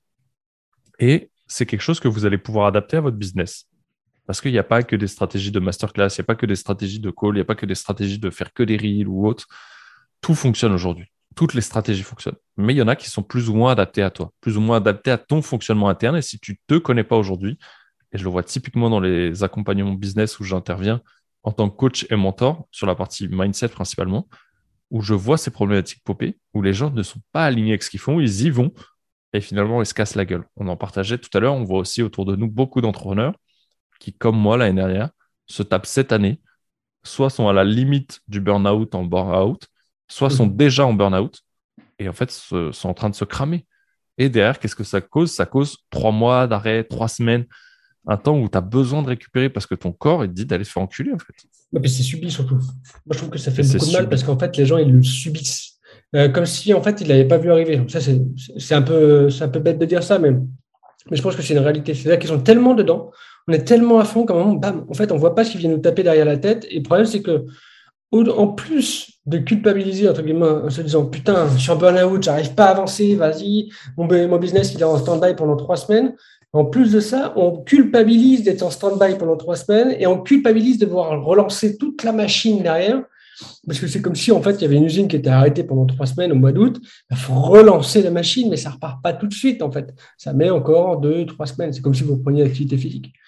Et c'est, c'est vachement important, en fait, de prendre conscience que prendre soin de soi et prendre aussi soin de son équilibre, même lorsque vous posez vos prix, même, lorsque vous proposez vos accompagnements, même par exemple, la durée de l'accompagnement, il doit vous correspondre surtout à vous, avant d'imaginer pour vos clients, parce que c'est vous qui le faites vivre. Si vous avez l'habitude de vivre des accompagnements, je sais pas, d'une durée de trois mois, parce que c'est le truc qui vous fait kiffer, parce que c'est rapide et tout, n'allez peut-être pas mettre un accompagnement d'un an ou de six mois, sachant que ça se trouve, au bout des trois mois, vous, serez, euh, vous serez cuit, en fait. L'accompagnement, va vous dire, non, en fait, ça ne me parle pas, quoi. Et dernier truc sur lequel je voudrais juste rebondir par rapport à ce que nous partagez, euh, Nico, qui était pour moi vraiment essentiel, c'est de garder à l'esprit que tout est évolutif et que vous, vous allez évoluer aussi. C'est pas parce que vous proposez votre accompagnement tel qu'il est aujourd'hui qu'il va pas changer. Et c'est pas parce qu'il change que c'est grave. C'est-à-dire qu'en fait, c'est le marché qui est comme ça. Et en général, involontairement, on est aussi euh, euh, alerté par comment réagit le marché, mais tout simplement parce que nos clients, en fait, réagissent différemment. Ça nous fait évoluer. Et c'est vraiment important de se dire que s'il y a une évolution qui se met en place, entre guillemets, c'est forcément bénéfique pour vous, même si vous n'avez pas les résultats que vous vouliez, parce que soit ça va être une leçon, soit ça va vous permettre de propulser votre entreprise. Et ça se trouve, la leçon va vous permettre après de propulser votre entreprise. Donc ne soyez pas inquiets si pendant, je sais pas, euh, pendant un an, vous avez lancé, je sais pas, euh, mon accompagnement, le 180, il commençait juste par euh, six, six accompagnements d'une heure et demie, tout simple. C'était 800 euros. Maintenant, c'est vraiment une, je la transforme en mode vraiment expérience. La personne, dès qu'elle a pris son accompagnement, qu'on a signé tous les trucs et que c'est réglé, hop, elle a un dossier Drive, voilà, toutes les informations, vidéo d'accueil, premier exercice, test, euh, document de synthèse, tous les trucs qui lui permettent, euh, qui lui permettent de rentrer directement dans l'accompagnement dès qu'elle a réglé. On n'attend pas le premier coaching. Mais voilà, ça, je l'ai fait évoluer. Il y a d'autres trucs qui viennent après. J'ai plein de choses en tête par rapport à l'évolution du truc. Mais en gros, ce que je veux vous dire, c'est que du début à la fin, ce ne sera pas le même coaching. Parce qu'en fait, lorsque vous allez augmenter vos prix, vous allez aussi pouvoir y poser des, des points que vous n'alliez peut-être pas mettre dans un accompagnement euh, euh, moins cher, parce que vous saviez aussi inconsciemment que bah, ça valait pas ça, quoi. Mais vous étiez peut-être pas prêt. Moi, il y a des trucs. Euh, là, je réfléchis à qu'est-ce qui peut se passer? Je sais que Nicole fait souvent les immersions. Alors moi, je le vois partout. Donc, à partir du moment où je le vois partout, je me dis que c'est dans le présent, donc on a déjà un train de retard. Je me dis, qu'est-ce que c'est que le coaching de demain pour la dimension de l'immersion? Et voilà, et je me dis, voilà, comment je peux motiver et préparer mon accompagnement, le construire pour vraiment lui donner plus de valeur? Donc, OK, je vais encore monter d'un cran. Mais ce que je veux dire, c'est que tout est évolutif. Et l'évolution viendra avec vous. Et peut-être qu'à un moment, vous serez peut-être en mode rétrograde aussi, parce que dans votre vie perso, il y a des éléments qui vont rentrer en ligne de compte. Mais ce qu'il ne faut pas oublier, c'est que la seule personne avec qui vous allez passer toute votre putain de vie, c'est vous. Donc, il y a un moment, il faut que vous soyez aussi euh, écologique d'un point de vue des tarifs, ok, mais d'un point de vue aussi, et d'accepter toute cette évolution et cette fluctuation. Je performe, je performe moins, je performe, je performe moins, parce que ça, c'est ce qui va vous permettre d'aller au bout. Les personnes qui font une, croissance ultra exponentielle, bah, j'aimerais bien savoir juste combien de temps ça dure et voir un petit peu, est-ce que c'est de la, est-ce que c'est un marathon ou un sprint? Est-ce que les mecs qui font une croissance exponentielle derrière, ils ne se prennent pas un burn-out, ils ne sont pas au bord du suicide parce qu'ils ont craché, euh, ils sont montés, je sais pas, à 10 millions de CA, puis ils se retrouvent à 1 million. Alors pour certains, c'est énorme. Et quand tu passes de 10 millions à 1 million en une semaine, là, tu serres un peu les dents, quoi. Hmm. Ouais, la question, c'est que souvent, on te prépare à OK, qu'est-ce qui se passe? On va traiter le passif, on va, te... on va traiter tout ce qu'il faut pour que tu avances, mais jamais on va préparer ta réussite. Ok, ah comment tu dois gérer à ce moment Et on l'a vu, tu vois, avec différentes stars. Moi, je le vois avec des entrepreneurs que j'accompagne aujourd'hui, euh, d'autres qui arrivent encore aujourd'hui, et où tu vois qu'il y a un vide là-dessus. Et on le voit en fait avec ces personnes qui gagnent l'auto, qui sont accompagnées, euh, ces stars en fait qui ont eu cette réussite exponentielle et qui sont, sont cramées derrière. Parce que ça te crée ces vagues d'émotions, ça te crée ces vagues qui font que ok, tu sais plus comment gérer. Il y a aussi cette euphorie et c'est quand on parle des vagues d'émotions, c'est positif, tu vois. Mm. Et tu as cette euphorie où tout est possible, tout ce que tu imaginais a été atteint et tu peux tout faire. Et comment garder le contrôle et te recentrer à un moment donné pour aussi garder cette vision tout en kiffant, tu vois, mais en kiffant dans un état de conscience. Et c'est là où ça devient hyper important. Euh, avant de repartir là-dessus et de créer un deuxième podcast, il y a un truc qui était hyper intéressant. Tu parlais un peu de, ces leçons tirées, tu vois, d'échecs ou autres. Euh, quel est le, le dernier échec ou la, tu vois, où tu en as tiré une grande leçon ou euh, challenge, quelle que soit la, façon dont tu le prends aujourd'hui, ou celle qui te vient comme ça là au moment où je te pose la question. Et euh, qu'est-ce qui te vient? Rien. Pas d'échec, pas de difficulté, pas de challenge. Non, non, non. Moi, les difficultés, j'en ai eu beaucoup. Euh, des challenges, j'en ai eu beaucoup, mais des échecs, j'en ai pas eu.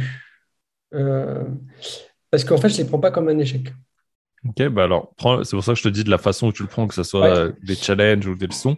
Dans tous les cas, tu en tires des leçons, c'est ça l'idée. Qu'est-ce que tu as vécu qui a été difficile ou challengeant euh, À quand ça remonte? J'en ai deux qui me viennent en tête. Le premier, c'était il y a un petit peu plus d'un an, je venais juste de me lancer. Euh, j'avais lancé une formation en ligne qui s'appelle De la peur à l'action. J'avais lancé en vente. Hein. J'avais tout fait. J'avais rédigé 350 pages de contenu. J'avais tourné 30 vidéos, ça devait c'était de 30 jours pour passer de la peur à l'action. Euh, ouais, sauf que j'avais oublié le point essentiel dans l'entrepreneuriat, c'est ce que veut ton marché en fait. Et ça, c'est ce que beaucoup de personnes oublient au début. Et je pense, euh, même à un certain stade par moment, lorsqu'on se déconnecte un petit peu de tout, c'est qu'est-ce que veut ton marché? Moi, j'appelle ça l'effet boomerang. C'est-à-dire que maintenant, ce que j'invite à faire, c'est on lance quelques petites informations, on essaye de questionner, on essaye de voir, on lance en fait un programme, je sais pas, on propose un programme à la vente, mais il n'est pas créé en entier, et on essaie juste de voir la réaction du marché. Moi, j'appelle ça vraiment l'effet boomerang. On, envoie notre boomerang et notre marché nous renvoie des informations. Mais parce qu'entrepreneuriat, c'est ça, en fait. C'est un aller-retour permanent entre nous, ce qu'on propose, nos services, notre entreprise, la mission, tout ce qu'on veut, et la réponse du marché. C'est ça qui va vous permettre aussi d'évoluer là-dessus. Donc, il y a eu ce premier échec-là où, euh, en effet, j'ai fait zéro vente. Et mon réflexe, j'ai été acheter une bouteille de vin et j'ai fêté cet échec. C'est bon, ça. Ça, j'aime beaucoup. Voilà. Le deuxième qui m'est arrivé, c'est que j'ai fait un premier séminaire avec cinq, six personnes au mois de septembre 2021. Ceci était un, succès, en tout cas, parce que je ne m'attendais pas forcément à avoir beaucoup de monde. C'était mon premier, je voulais voir ce que ça donnait. Ça avait duré une après-midi. Et euh, il y avait des personnes qui m'ont dit Ouais, c'est trop cool, je voudrais que tu en refasses un. Sauf que moi, dans l'euphorie, j'ai dit Ok, j'en refais un au mois de décembre. J'en ai refait un le 2 décembre, la période où soit tout le monde est en plein rush, ou alors ils préparent le calendrier de l'avant parce qu'ils sont sur les réseaux, ou alors parce qu'on prépare plein d'autres choses que d'aller dans un séminaire avec des quêtes d'athune. J'ai eu deux personnes. Alors j'en avais estimé possiblement 15 ou 20. Euh, donc ce jour-là, j'ai perdu de l'argent parce que j'avais réservé une salle pour 15, donc forcément, voilà. J'ai eu deux personnes qui n'étaient pas dans ma cible. Et là, j'ai pris une sacrée baffe.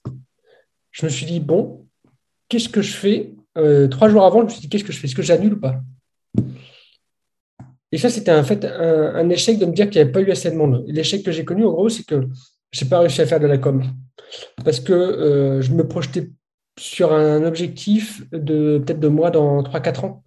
je me projetais sur ce que je voyais des autres. Moi, je, suis fan de. Je suis fan. Je suis admiratif de David Laroche, de Tony Robbins. C'est des personnes sur des, des, niveaux sur lesquels je voudrais un jour atteindre. Parce que je trouve qu'ils ont de l'impact et c'est vraiment cool pour les gens qui, les suivent. Donc forcément, quand tu sais que David Laroche, il doit réunir entre 500 et 1000 personnes, quand tu te projettes un peu, quand tu as deux personnes face à toi, tu dis... Ah. Mais ça m'a appris beaucoup, en fait. Donc c'est pour ça, je me suis... En fait, trois jours avant, je me suis dit, bah, est-ce que j'annule? Euh, Ma copine m'avait dit, bah, peut-être, et tout, c'est toi qui vois, et tout. Et en fait, je me suis dit, mais non. Je vais apprendre de ce qui s'est passé. Puis ça me fera un truc à raconter en podcast. Je vais apprendre. Et puis, je me suis dit aussi un autre truc. Je me suis dit, mais qu'est-ce que je peux tirer un minimum de cette expérience-là? Et je me suis dit, mais si je l'annule, c'est là qu'il ne sera pas visible. moi, mon objectif, j'ai vraiment une vision à long terme de l'entreprise et de la mission qu'elle va avoir. Et je me suis dit, par contre, si tu le fais, même si tu n'as que deux personnes, les gens vont savoir que le séminaire s'appelle Open Your Mind, qu'il existe, qu'il a lieu, même s'il n'y a pas grand monde, que l'expérience, ça vaut le coup. Donc maintenant, c'est clair que le level, il a, pris une grosse baffe. Mais, je me suis dit, OK, qu'est-ce que je peux apprendre de ça, en fait? Bah, La com, je ne suis pas bon. Je n'osais pas me montrer. C'était peut-être un peu trop gros pour moi. Et c'était un challenge, mais un échec, non. Parce que quand je suis rentré chez moi, c'est pareil. Je, suis allé acheter une bonne bouteille de rouge ou une bouteille de champagne. J'ai fêté. C'est bon, il y avait deux personnes. Ils n'étaient pas dans ma cible. Ils sont arrivés en retard parce qu'ils étaient dans les bouchons. Euh, les mecs, ils avaient 15 ans d'entrepreneuriat. Euh, moi, j'en avais, euh, allez, j'avais un an. J'étais le petit baby qui voulait donner des conseils. Mais j'ai appris énormément. Et je pars du principe qu'en fait, tout ce qui m'arrive, c'est pas un échec. Si je le prends comme un échec, ça veut dire que bah, je j'ai en fait une influence négative par rapport à l'événement. Mais en fait, moi, je prends tout ça pour une leçon. Mais même quand ça m'arrive, il y a des trucs positifs. Quoi. À chaque fois qu'il y a des trucs durs qui m'arrivent, je me dis, mais qu'est-ce que je peux y apprendre?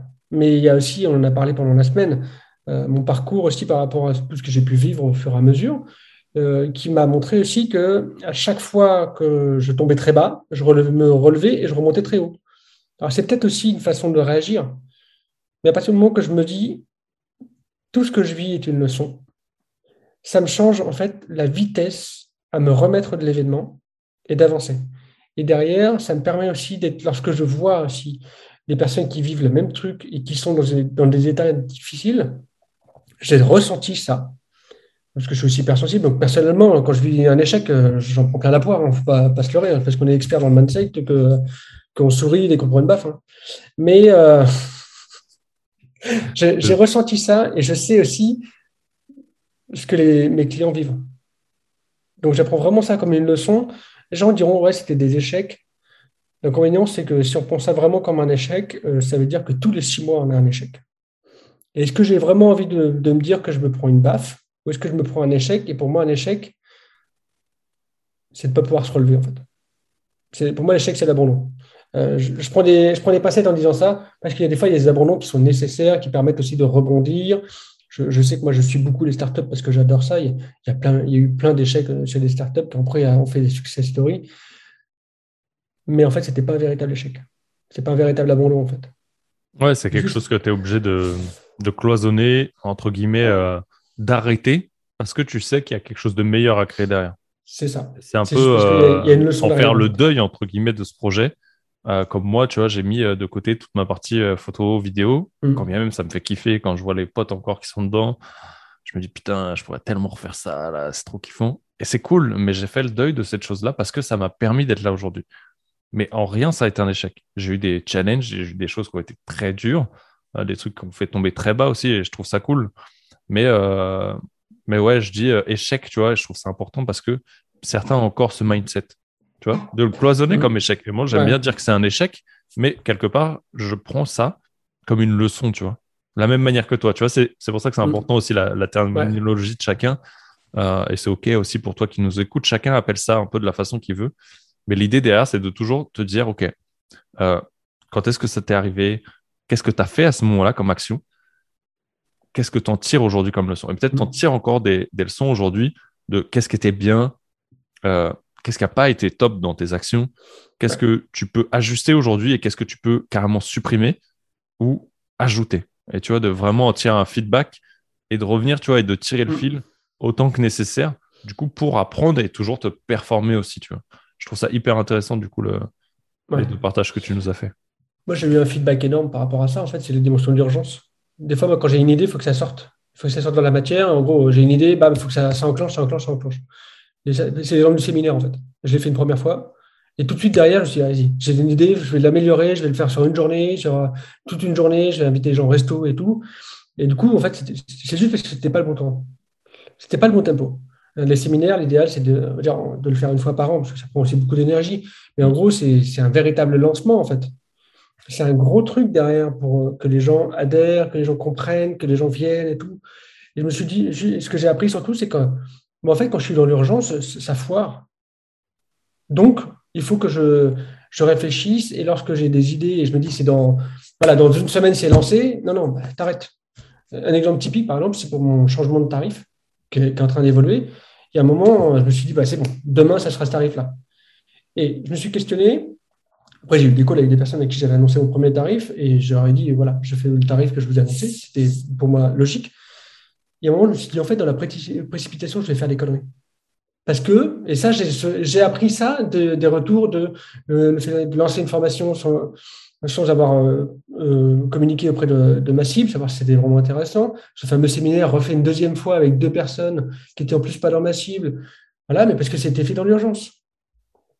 L'idée, c'est de dire, c'est que voilà, voilà ce que j'ai appris.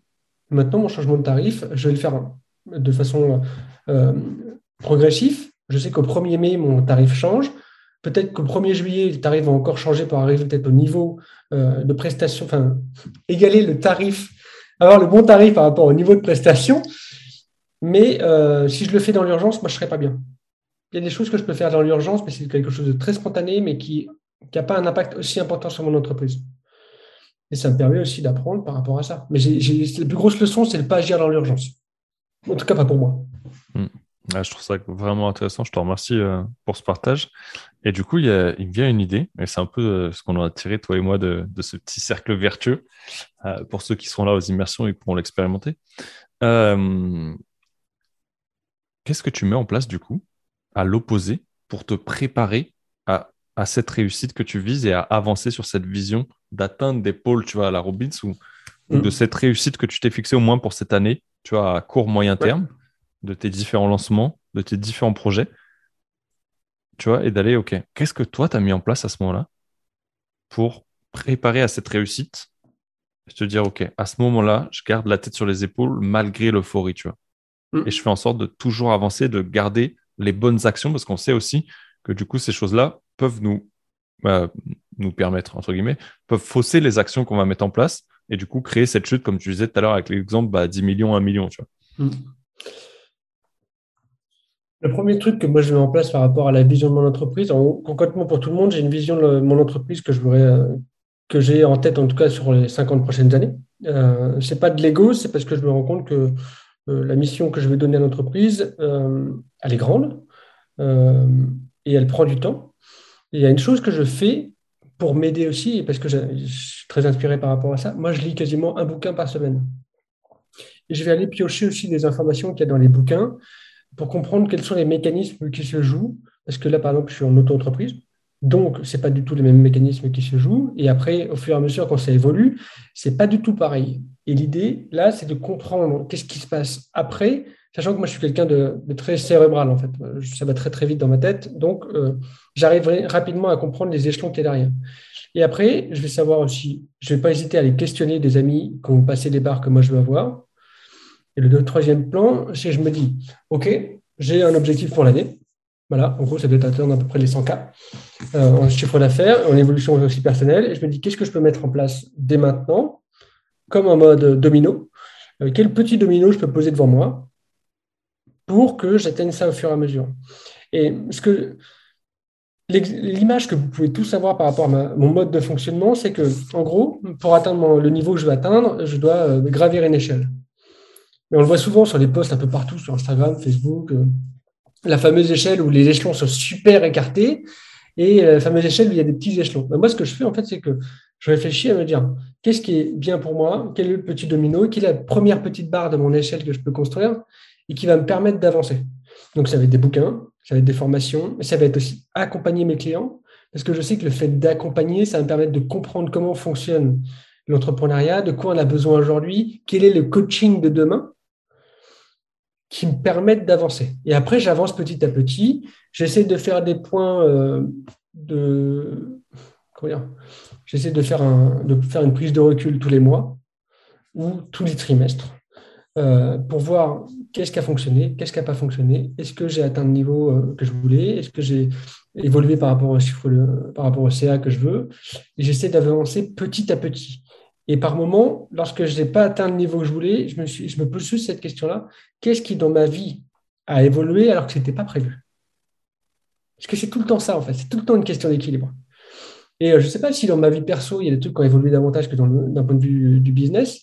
Bah, peut-être que mon objectif euh, euh, sur le, mois n'était pas bien. Il n'était peut-être pas, on va dire, écologique, je ne sais pas comment on peut dire ça. Et ça ne veut pas dire d'ailleurs qu'un mois qui est pourri, ça ne veut pas dire que le lendemain, il va être, le mois d'après, il va être pourri. C'est aussi, j'ai vraiment en fait une prise de recul en deux sens. C'est-à-dire que j'ai une prise de recul sur le mois qui est passé et j'ai une prise de recul sur le mois d'après. Un exemple typique, euh, sur, par exemple sur le mois d'avril, là où on fait le, le, podcast qui va sortir au mois de mai. Et l'idée, c'est que je m'étais fixé, tiens, j'aimerais bien avoir euh, quatre clients quatre clients supplémentaires parce que j'ai envie d'accompagner plus de personnes, ça donnera plus de visibilité, mais aussi plus d'impact. Si j'accompagne des coachs, ça aura plus d'impact au fur et à mesure. Et arrivé à la mi-avril, je me suis dit, putain, j'ai personne de rentrée. Quoi. Et en fait, j'ai juste regardé le résultat. Sauf qu'une semaine après être parti à Lyon en formation, eh ben, il y a plein de gens qui m'ont contacté. Et là, il y a des personnes qui sont rentrées dans l'accompagnement. Ce que je veux vous dire, c'est que des fois, on a l'impression que ça n'avance pas sur un mois, mais c'est juste qu'on va récolter tout ce qu'on a mis en place sur un mois, voire dix fois plus le mois d'après.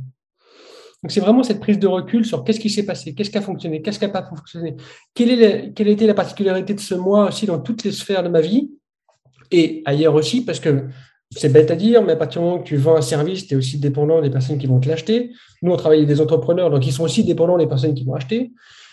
Il y a plein d'éléments qui rentrent en compte pour les entrepreneurs que moi j'ai côtoyé, euh, j'ai revu des amis au mois de, mois de février qui disaient au mois de janvier aussi, qui, disaient que c'était des mois qui étaient un peu difficiles. Covid explose au mois de janvier, en Ukraine euh, rentre au mois de, mois de février, il y a des contrats qui sont moins rentrés. Mais c'est des personnes qui vont avoir anticipé. ça se trouve au mois de mai, les personnes qui devaient acheter leurs services, ils vont être dix fois plus. Donc c'est vraiment cette visibilité là-dessus.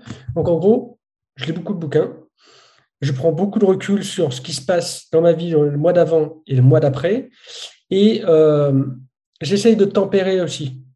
Parce que ça se trouve, je n'atteindrai peut-être pas mon objectif des 100K à la fin de l'année. Mais j'aurais fait grimper mon niveau à un tel niveau que l'année d'après, je vais doubler mon objectif. C'est ça, cette vision ultra long terme que, j'essaie d'avoir. Après, moi, je prends beaucoup de recul. Euh, j'ai cette vision aussi de possibilité d'évoluer au fur et à mesure. Et puis, bah, rester humain aussi. C'est-à-dire que moi, même si je vous partage ça, vous pouvez peut-être vous dire, ouais, mais Alexis, voilà, il est expert dans le mindset et tout.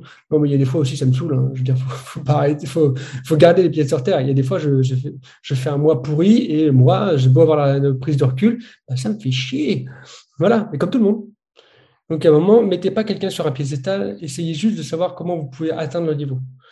Euh, le dernier truc que moi j'ai fait, bah, j'ai listé euh, les formations qu'avaient suivies les personnes qui m'inspirent. J'ai listé aussi euh, qu'est-ce qui m'inspirait chez eux. J'essaie de voir pourquoi ça m'inspirait, est-ce qu'ils avaient vraiment de l'impact? Et le troisième truc que je, que je suis allé chercher et que je cherche en ce moment vraiment à mettre en forme et à mettre en mots, c'est putain, qu'est-ce qui fait que moi je fais la différence? Tu le sais déjà, ça. ah ouais, j'étais obligé là. en gros, je me dis, putain, qu'est-ce qui fait que moi je fais la différence par rapport à une autre personne, même s'il a 10 ans d'avance? Et que j'ai peut-être 10 ans de retard sur certains éléments et peut-être à son niveau aujourd'hui. Et je me dis, voilà, en avançant comme ça, il est sûr et certain que je vais réussir. Et le dernier truc, c'est que c'est pas que je me suis convaincu, c'est que je suis convaincu que tout le monde peut réussir. La seule truc qui vous empêche de réussir, c'est que vous mettez une deadline en vous disant c'est ça ou rien. Moi, par exemple, je suis convaincu de réussir. Ce n'est pas une démonstration d'ego, c'est juste une, conviction profonde que je pourrais aider des milliers de personnes et je pourrais vraiment impacter énormément de coachs et énormément de personnes. Ça, parce que c'est mon envie, ça vient vraiment du cœur. Le seul truc que je ne sais pas, c'est le temps que ça va mettre. Ça se trouve, ça va prendre 10 ans, ça se trouve, ça va prendre 2 ans. C'est tout.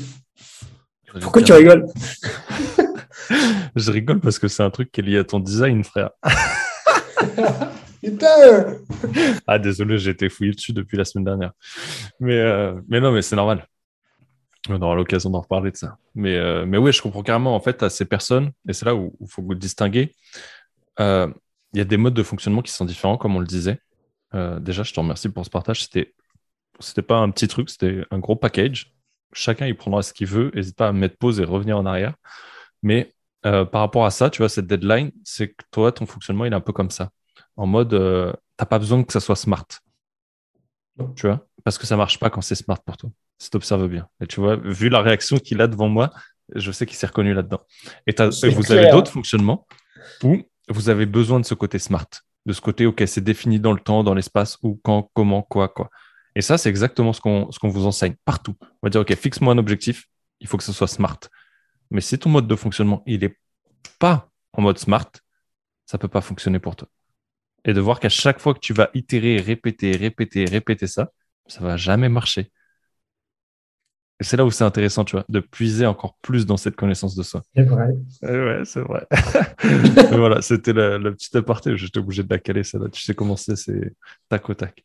Spontané. Euh, est-ce que dans, dans, toutes ces choses que tu fais ou dans tout ce que tu as lu, écouté en podcast, euh, formation ou autre, ok, tout confondu, mm. est-ce qu'il y a une, une ressource euh, que tu aimerais euh, suggérer, qui a peut-être été euh, un game changer pour toi, qui t'a marqué profondément euh, un truc peut-être qui t'accompagne encore aujourd'hui, tu vois, et que tu reprends. Euh, tu vois, si tu en avais une, qu'est-ce que ça serait qui te vient là? Ah, j'en ai trois. Vas-y, fais-toi plaisir. Le, premier truc que je viens, la première ressource moi, qui m'a qui m'a permis de comprendre vraiment ce que je venais foutre ici et pourquoi j'étais pas à ma place dans le monde de l'éducation nationale et plutôt dans le monde du coaching, c'était Pouvoir illimité. C'était un livre de Tony Robbins. Je vous invite tous à le lire si vous voulez. C'est un gros pavé, prenez le temps que vous voulez, mais c'est vraiment, euh, en gros, c'est de la PNL. Ça vous permettra d'apprendre et puis d'évoluer. Ça, c'est sûr. C'est un gros game changer. Euh, le deuxième, en fait, non, il y en a deux, mais le deuxième bouquin, c'est un bouquin que je suis en train de lire. Et ce qui est, dingue, c'est qu'en fait, c'est beaucoup de choses que moi j'ai compris depuis longtemps. Je me dis, c'est bizarre qu'il n'y ait pas quelqu'un qui fait un livre dessus. C'est Rompre avec soi-même de Joe Dispenza. J'adore son univers. J'adore l'univers quantique aussi. Euh, il partage des choses, euh, si vous arrivez à le lire, voilà. Moi, c'est un bouquin que je suis à plus de 100 pages en deux jours, mais parce que je suis, en fait, je suis absorbé. Lisez-le si vous avez envie. Prenez ce qui vous convient. Parce que euh, y a peut-être des choses qui vont peut-être pas vous parler quand il vous dit que lorsque vous modifiez quelque chose dans le présent, ça modifie votre passé et le futur. Alors le futur, on peut comprendre, le passé, c'est un peu plus complexe. Mais l'idée, c'est juste de voir en fait comment vous fonctionnez. Euh, et s'il y avait un troisième truc, il y a un troisième truc qui, qui m'a marqué, une ressource qui m'a fait comprendre aussi la, simplicité et le côté ultra pragmatique euh, de la spiritualité. Beaucoup de personnes parlent des chakras comme quoi c'est un truc un peu vénéré et tout. Non, mais on va remettre les choses à leur place. Euh, les chakras, c'est un pôle énergétique en fait. C'est tout. C'est juste un pôle énergétique. Et donc, par exemple, quand vous avez la gorge serrée, euh, lorsque vous n'arrivez pas à communiquer, c'est ce que ça veut dire, c'est le pôle de la communication. C'est juste que toute, l'énergie que vous devriez donner lors de la communication, même lorsque je parle là, elle vient se bloquer au niveau de la gorge. C'est juste un pôle énergétique. Alors, des fois, on se dit, ouais, mais les chakras, c'est des trucs pour les gourous et tout. Non, mais c'est en fait, c'est physiologique. C'est-à-dire que c'est comme si vous aviez posé un bouchon au niveau de la gorge et que l'énergie ne circule pas. Donc forcément, à partir du moment qu'on part sur des principes ultra pragmatiques comme ça, et ça, la personne qui m'a fait comprendre ça, c'était Joe Dispenza aussi, sur un autre de ses livres, euh, Devenir super conscient. Mm. Bah, je me suis dit, voilà, en fait, euh, c'est le discours qui ne fonctionne pas. Donc voilà les trois, les trois ressources, deux livres, et puis vraiment des ressources sur les, les chakras, pour comprendre qu'en fait, c'était des pôles énergétiques ça vous changera un petit peu la perception de la spiritualité qui est ultra euh, chiadée, ultra, euh, ultra gourou euh, par moment. Et j'en connais moi qui sont magnifiques, des, entrepreneurs hein, qui font un travail magnifique, parce qu'ils restent dans le côté pragmatique. Carrément. Top. Merci pour ces partages. Des très beaux ouvrages, les trois. des sacrés pavés pour les trois, mais des très bons livres à lire quand vous serez prêts. Est-ce qu'il y a une, une personne derrière toi que tu aimerais entendre sur ce podcast? Ah. Euh, ouais, j'en vois deux. Désolé, je, je vais m'en sortir trois, non, deux, vas-y. Non, mais je ne sais pas si tu l'as déjà eu. Geoffrey Geoffrey. Brochet Ouais, il est déjà passé. Euh, bah, il y en a, du coup, il y en a bien trois. Je pense à Geoffrey, je pense à Paul. Polo, si tu nous entends Polo, il est prévu, t'inquiète pas, il arrive. Et une autre personne qui pourrait venir là-dessus Je pense qu'il y a une personne qui pourrait être top. Euh, elle a un podcast aussi, c'est Génération Do It Yourself. Euh, je ne sais plus comment il s'appelle. C'est Mathieu. Ouais. Matt Stéphanie. Il est déjà passé? Hein? Non, non, il n'est pas passé, Matt. Mais... bah, je sais pas, moi. Oh, chaque chose en son temps, mais Matt arrive, vous inquiétez pas. Comme euh, chacun d'entre ceux qui ont été cités auparavant. Je dirais ça. Ouais. Matt a été une grosse source d'inspiration pour moi aussi. Euh, très gros podcast que j'invite à écouter pour ceux qui ne connaissent pas. Et euh, Geoffrey déjà passé, épisode 3, si je ne me trompe pas, de du podcast. Et, euh, et, Paul, il est prévu, mais comme je te l'ai dit la semaine dernière, chaque chose en son temps. Tout est, tout est parfait. J'ai un très grand projet avec ça. Ah, voilà. Ça devient intéressant. je vais vous laisser là-dessus. petite question signature pour toi, Alexis. Quelle est ta définition d'un leader? Bah, c'est quelqu'un qui montre la voie sans écraser les autres. En gros, on doit inspirer, bah, montrer la voie, on doit laisser, les gens faire à leur chose. Top, simple, efficace, rapide, concis, clair. J'adhère totalement. Merci. J'ai une, euh, avant qu'on se dise au revoir et que je partage tes différentes ressources, mm-hmm. j'ai euh, une petite habitude sur le podcast. J'aime bien laisser le dernier mot à mon hôte. Donc, si tu as un message à faire passer, celui que tu as envie, L'antenne est à toi. En fait, j'ai envie de vous faire passer un message et de vous dire que, tout est possible. Euh, ne regardez pas ce qui se passe forcément autour de vous et ne vous comparez pas. Tout est possible. Vous avez vraiment des ressources illimitées, des ressources de dingue. Mais soyez juste vous-même et vous allez voir autour de vous, il y a beaucoup de choses qui vont changer. Parce qu'on vient vous voir pour ce que vous êtes. si vous êtes coach, si vous êtes entrepreneur, on va dire, euh, ne cherchez pas à ressembler à quelqu'un, essayez juste d'être vous-même et gardez en tête que votre potentiel, il est vraiment illimité. Alors moi, j'ai de grosses ambitions hein, par rapport à, la mission que j'ai envie de donner à mon entreprise, à la mission que je me suis donnée, mais vous avez vraiment en fait un potentiel de dingue. N'oubliez pas, quand, je vous dis que vous avez un potentiel de dingue et illimité, euh, c'est à la fois dans le business et à la fois dans la vie. Euh, vraiment, allez au fond les choses, donnez tout ce que vous pouvez, kiffez la vie et, prenez en fait rendez-vous avec vous-même. Dites-vous juste, putain, voilà, je peux faire n'importe quoi. Et la seule chose, moi, que, je me dis tout le temps, c'est, je ne sais pas combien de temps ça va prendre de devenir un grand coach pour impacter du monde et tout. Mais je suis sûr de pouvoir réussir parce que je suis convaincu du potentiel limité qu'on a derrière nous. Donc voilà, prenez cette perche, prenez-le comme vous voulez. Vous pouvez peut-être me dire que pour l'instant, je suis perché, je suis barge et tout, je m'en fous. Parce que moi, ce que je veux, c'est montrer la voie, c'est montrer que c'est possible. Et peut-être qu'aujourd'hui, vous dites que je suis un peu trop perché, puis dans deux ans, on se retrouvera et vous me direz, bah en fait, euh, voilà, tu as, pu avancer, tu es gardé, tu es resté en mode inarrêtable, Ah ouais, parce que c'est ça montrer la voie. Si vous voulez être des leaders, si vous voulez juste incarner quelque chose et incarner un message, dites-vous ça. Vous êtes illimité. Et la première personne que vous devez vraiment faire kiffer, c'est vous. Ce pas les autres. C'est vous. Voilà. Ça, c'est fait.